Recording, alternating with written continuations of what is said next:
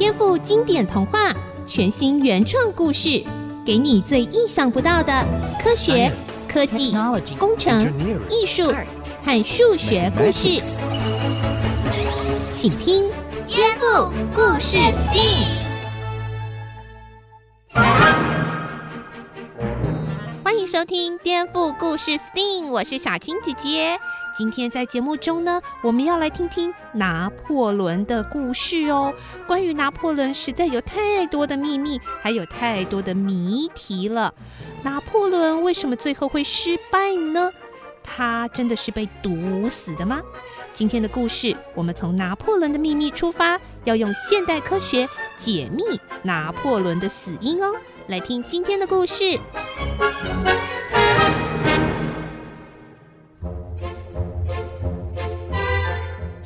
的同学小聪遇到了一个神奇的经历。小月说：“这个故事根本不可能发生。”他说：“小聪一定是把梦境跟现实搞混了。”可是小聪却坚持它是真实发生过的。到底谁说的才对呢？我们来听听看，你可以判断一下哦。小朋友，小朋友，嗯，是谁在说话？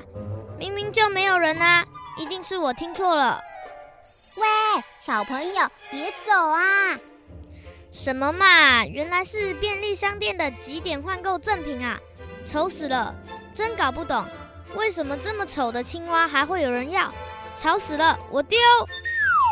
啊！你好残忍啊！听我把话说完啊！说完？你要说什么？不就是普通的语音功能吗？才不是！听我说，我是流落在外的青蛙公主。只要你收留我，照顾我三个月，再亲我一下，我就会变成美丽的公主哦。最好是有这种事啦！拜拜，我走了。哎哎哎，别走啦！嗯，不走可以，请你说实话。这，嗯。好吧，老实说，我是二十三世纪的先进推理 AI 人工智慧，S O W A，SOWA，主人都叫我小蛙。我因为时光旅行的意外跟主人失散了。等我醒来，就发现我被关在这只青蛙玩偶里面了。呃，这好像比青蛙公主的谎话更扯了。啊，不是啦，我说的是真的，而且我的主人长得跟公主一样可爱哦。嗯，好吧，小蛙，你说你是先进推理 AI，要不要表演个推理看看？可是这只青蛙玩偶的 IC 晶片不太够力耶，我的功能受到很大的限制。借口还真多啊。嗯，不过简单的推理还是可以的，请你把我拿近一点。让我的电子镜头可以看到你的正面上半身。嗯，这样这样吗？没错没错，这样就行了。好，嗯，你今天早餐吃了番茄起司汉堡，很匆忙的出了门，应该是去抢着买某一种玩具。不过呢，你没有买到，所以失望的回来了。现在你很闲，你跟踪我？拜托。请你推理一下好不好？我躺在玩偶里面，还要靠你帮我才能够移动哎，我怎么跟踪你啊？那那你是怎么知道的？很简单呐，你的嘴巴旁边沾了番茄跟 cheese，还有汉堡上的芝麻，上衣的扣子还扣错了一格，左边高右边低，表示你很匆忙。什么？我扣错了？糟糕！那买玩具又是怎么回事？你怎么会知道？你的手上拿着玩具店的传单啊，上面列了好几种限量商品，所以我推测你刚刚应该是去了玩具店。呃，好厉害啊！难道这只青蛙真的会推理吗？但是啊，你没有带回任何玩具，刚才还心情很差，乱丢路上捡到的青蛙玩偶，一切线索都表示你想买的限量商品一定没有买到吧？好吧，算你说对了。那你怎么知道我现在很闲？如果你不是很闲，怎么会跟我在这里哈拉？应该早就走掉了吧？嗯哼，那你怎么知道我会继续跟你哈拉，不会走掉呢？因为你的表情啊，你觉得我很有趣，甚至比你想买的限量商品还要有趣，怎么舍得走呢？而且你听说我的主人长得很可爱，应该很想看一眼吧？乱乱讲，我哪有？不管有没有，我要找到主人，总是需要你帮忙啊！小朋友，可以告诉我你的名字吗？呃，我叫小聪，你要我帮什么忙呢？帮我解开这一次时光旅行的推理任务——拿破仑之谜。根据小聪的说法，他决定把小蛙，也就是这只青蛙玩偶带回家，关上房门，好好问一下这个推理任务是怎么回事呢？哎，小蛙，你刚刚说那个拿破仑之谜到底是什么啊？嗯，让我播放一段任务简报，你就知道了。可惜这只青蛙玩偶实在太逊，没有投影功能，只能听见声音哦。你就别抱怨了，快播啊！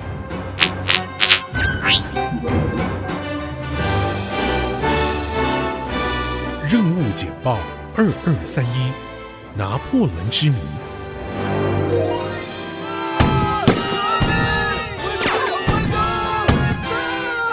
法国的拿破仑，历史上著名的军事天才，曾经登基为法国皇帝，几乎控制整个西欧大陆。他是法国人的民族英雄，但是。在拿破仑远征俄国失败后，法国开始走下坡，被反对法国的各国联军打败。拿破仑退位，不再担任皇帝，然后被流放到厄尔巴岛。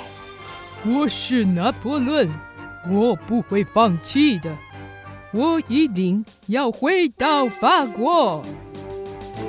不到一年，拿破仑就秘密逃出厄尔巴岛。回到法国重新掌权，战争也再度展开。最后，拿破仑在滑铁卢战役败给英国和普鲁士的联军，终于完全失败，被流放到几千公里外大西洋里的圣赫勒拿岛。哦，我的法兰西，我心爱的法兰西。你怎么这么远呢？因为拿破仑最后是在滑铁卢这个地方吞下关键的败仗，滑铁卢今天已经成为观光胜地，惨遭滑铁卢也从此成为失败的代名词。不过，在这里还有一个重大的历史之谜，许多人怀疑拿破仑在圣赫勒拿岛。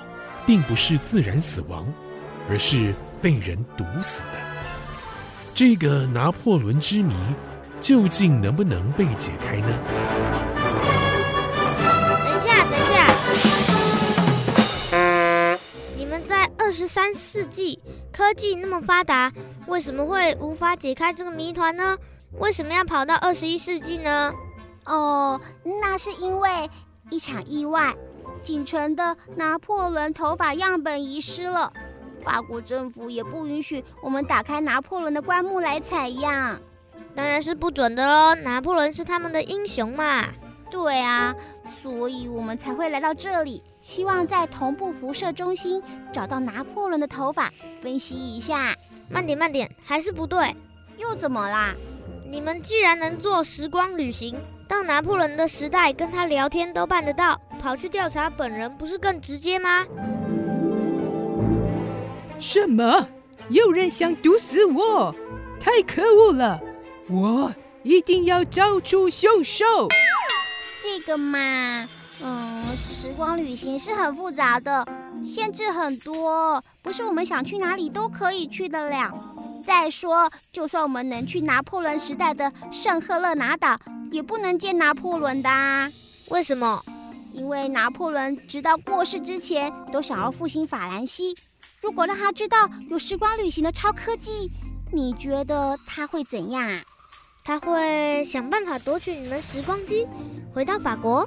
嗯，不止这样子哦，说不定他还会……对了，要是他回到滑铁卢战役之前，提供法国军队来自未来的情报，滑铁卢之战就不会输了。哇，小聪，你真聪明哎！没错，拿破仑很可能会这样做哦。虽然要办到还是很难，但是我们不能冒险，对不对？说的也是。所以喽，最后我们就选择了时光旅行比较容易到达的时代。在这个时代，拿破仑的头发样本还存在，我们就能够借由研究跟推理，解开拿破仑的死亡原因之谜了。不过啊，我看你们的时光机还是不太行，不然你怎么会跟主人失散，掉进一只青蛙玩偶里面嘞？诶，呃，是啦。在小聪这个奇妙的经历当中，他跟小蛙到底能不能够解开拿破仑之谜呢？颠覆故事 STEAM，我们待会回来继续揭晓。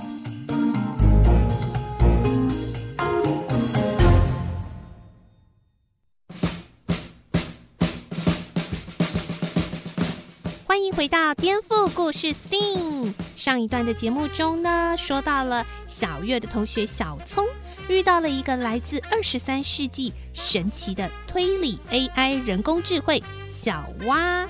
根据小蛙提供的推理任务，他们需要调查法国皇帝拿破仑当初到底是怎么死的呢？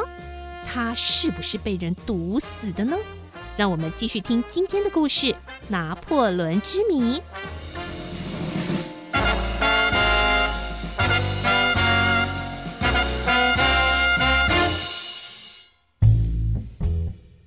小蛙，我还是觉得很奇怪。哦，什么地方奇怪啊？凭这几根头发就能查出拿破仑是不是被毒死的，这也太不可思议了吧？嘿嘿，关于这个问题嘛，就等你带我溜进同步辐射中心再回答你吧。同步辐射中心在哪里？我都没听过，怎么带你溜进去啊？咦，等一下。你说的这个中心是不是有开放新竹的小学生进去参观？时间吗？诶，怎么电脑自动显示出来了？这是后天？嘿嘿，没有错。谢谢你帮我插上 USB 线，让我一边充电一边上网，得到了不少情报。你可以带我去同步辐射中心吗？我猜我的小主人一定也会伪装成新竹的小学生，偷偷溜进去，那我就能够跟他会合啦。好吧，我问妈妈可不可以带我去。谢啦。两天之后，小聪的妈妈带着小聪还有玩偶小蛙一起到了位于新竹的国家同步辐射研究中心。很快的，导览的大姐姐就完成了第一阶段的解说跟有奖征答。这问题，这问题，我还想要棒棒糖。我也是。好好好，再问一题。我在刚刚的解说提到新竹的同步辐射。小聪，你不去回答吗？为了一根棒棒糖抢成那样，我才不要嘞。是哦，嗯，该不会你其实不是小学生，是高中生侦探变的吧？呃，这应该是卡通情节，而且这个卡通超级不合理的。诶，是吗？这是你们时代超流行的推理卡通，不是吗？你不喜欢哦？也不是不喜欢，只是觉得不合理。卡通里的小学生只有两个人是大人变的，其他都是普通的小学生，对吧？是啊。那为什么这些小孩遇到凶杀案都不会害怕呢？最多只有一开始摆出害怕的表情，很快就没事了，还跟着主角一起当侦探，一起搞笑，这怎么可能呢？呃，小聪啊，我觉得你也太成熟了。像这样看卡通，不会少了很多乐趣吗？不会。嗯、呃，好啦，你高兴就好。就这样，有奖征答结束喽。好，这样。接下来是自由参观，要仔细看哦。等一下第二次有奖征答才能够答对哦。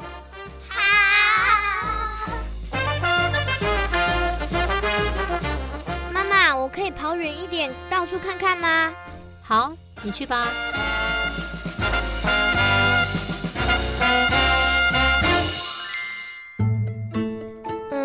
什么？同步辐射可用来进行考古文物研究。因为古文物非常珍贵，只能取得很少的样本，需要靠同步加速器光源来取得高解析度光谱，来了解它的成分跟组成结构。这个女生，哇，好可爱啊！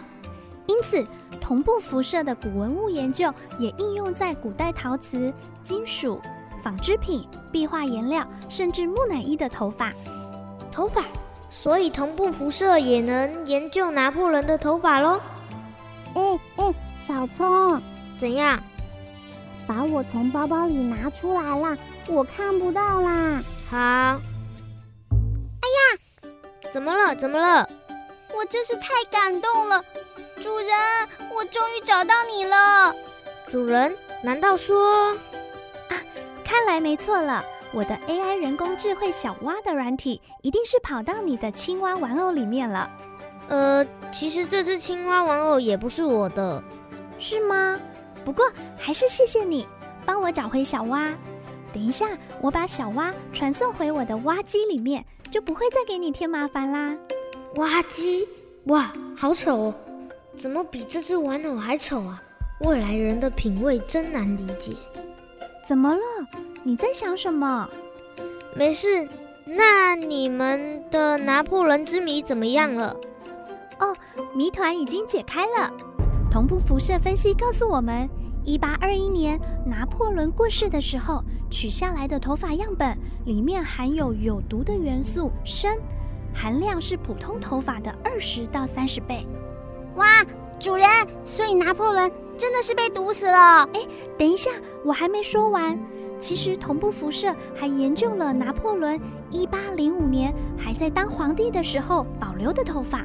还有一八一四年第一次失败以后留下来的头发，因为同步辐射可以做非常精密的检查，甚至深入到头发的每一层。结果发现这三个时期留下来的头发都一样，含有很多有毒的砷，而且分布都非常均匀。这怎么可能啊？一八零五年拿破仑还在当皇帝耶，难道就中毒了吗？当然不会，而且。如果是有人偷偷下毒，拿破仑头发里含有的砷应该是一年一年慢慢变多，不会含量都很接近又很均匀啊。到底是怎么回事？嗯，我懂了，你的意思是拿破仑不是被砷毒死的，而这些砷一定有其他的来源。没错，根据专家的推理，最可能的来源是因为十九世纪法国很流行用砒霜保存头发。而砒霜里就含有大量的砷。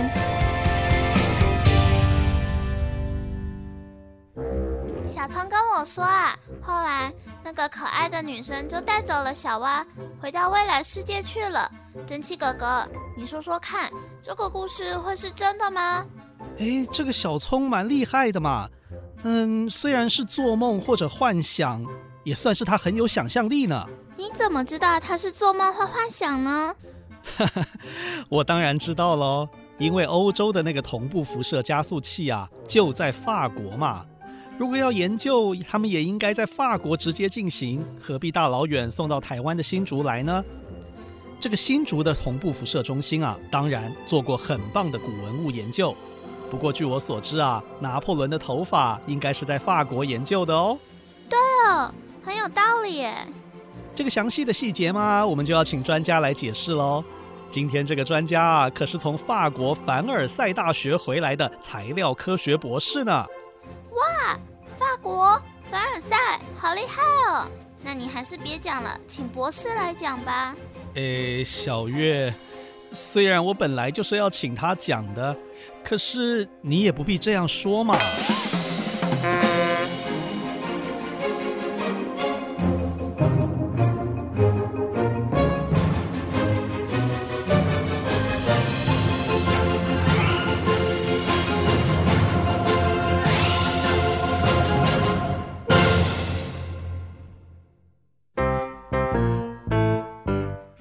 大朋友小朋友，我们今天提到我们要访问法国留学回来的专家哦，也是在故宫的科学家陈东和博士。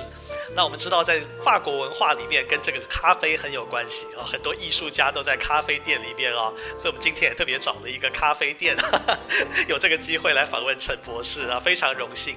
那我们是不是请您再深入的跟我们来解析一下，为什么同步辐射可以让我们知道拿破仑头发里面的成分，甚至里面有没有一些毒素呢？我们都知道这个头发，其实它的尺度很小，几十微米。这个东西要在仪器底下分析，有时候不太容易，因为它太小了。那更何况知道它里面的一些成分。那如果我们要完整分析一整根，又不想破坏它，其实这个挑战非常大。那同步辐射的好处呢？它就说它是一个 X 光。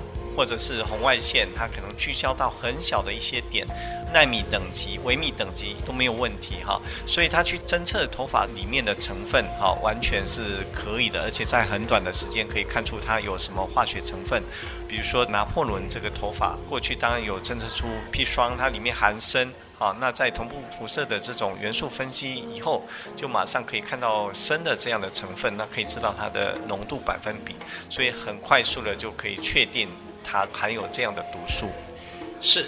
正确的说，它能够看出来是借由光谱之类的技术吗？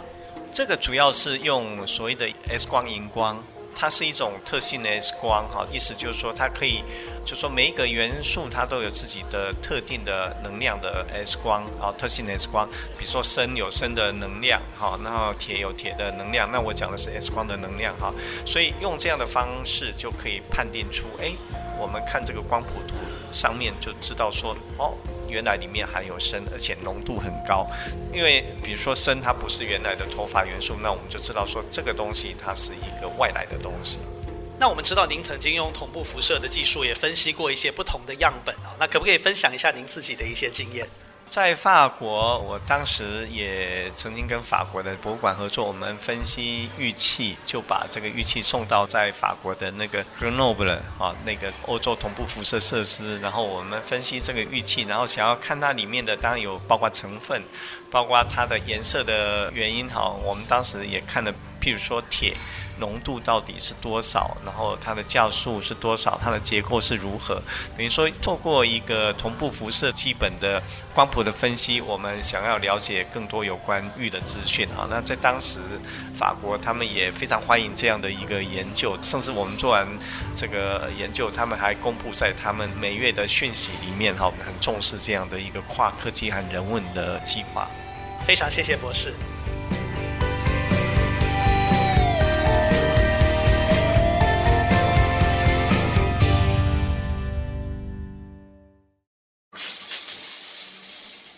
先洗手掌内侧，再洗手的外侧，夹起来洗指缝，拱起来搓指背，搓一搓大拇指，立起来洗指尖，要记得洗手完，洗手保护健康。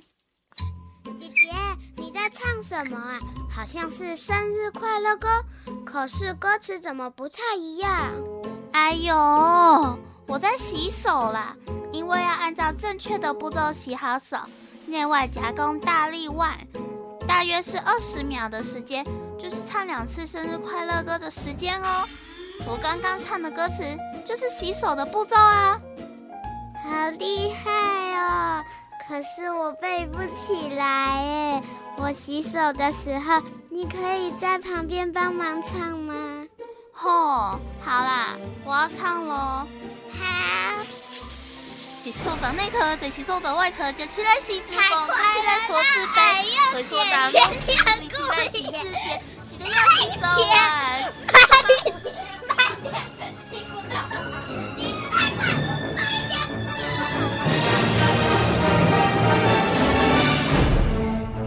本节目由文化部影视及流行音乐产业局补助制播。